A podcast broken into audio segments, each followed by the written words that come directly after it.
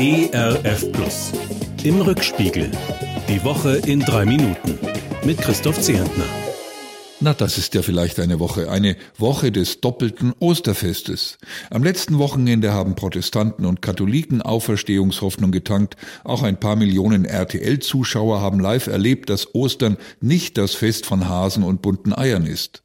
An diesem Wochenende nun feiern unsere orthodoxen Geschwister. Auferstehungshoffnung kann man wirklich nicht genug kriegen in diesen Zeiten.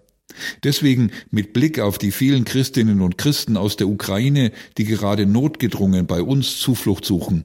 Restos, Voskres, Vojesteni, Voskres. Der Herr ist auferstanden, wahrhaftig auferstanden.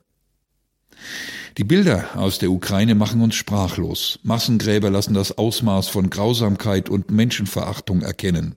Städte sind von russischen Raketen und Bomben in Trümmerlandschaften verwandelt worden.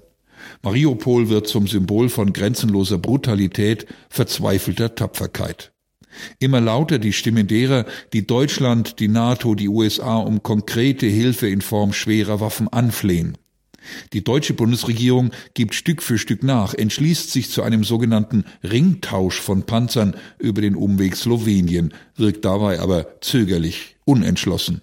Der Diktator in Russland kann sich darüber vermutlich freuen. Weniger freuen dürften sich die, die in den letzten Jahren den Mannheimer Soul-Sänger Xavier Naidoo zu ihrer Galionsfigur aufgebaut haben. In einem bemerkenswerten Video entschuldigt er sich für seine Querdenkerpositionen. Er habe sich in Verschwörungserzählungen verrannt, räumt Xavier ein. Erst der Krieg Russland gegen die Ukraine habe zu einer Selbstreflexion geführt. Ich gestehe, dass mir seine 180-Grad-Wende etwas schnell geht. Ich frage mich, wie ernst seine Reue ist. Doch ich will ihm wie jedem anderen Menschen zugestehen, wer sich irrt und das bereut, bekommt die Chance zu einem Neuanfang. Das wäre dann dein persönliches Ostern, geschätzter Kollege Xavier. Wer hat eigentlich das Fernsehduell in Frankreich gewonnen? Der amtierende Präsident Macron habe sich im direkten Schlagabtausch mit seiner Rechtsaußenkontrahentin Le Pen gut geschlagen, heißt es.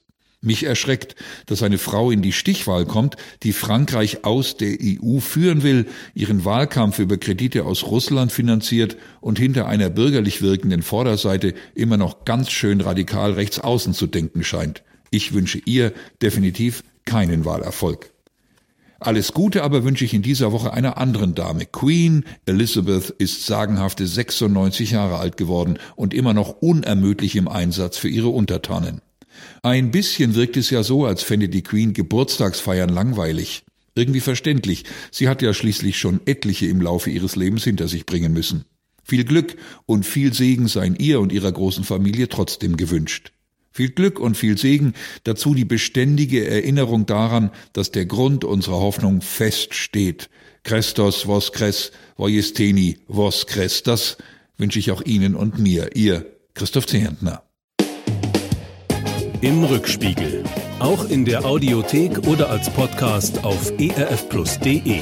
ERF Plus. Gutes im Radio.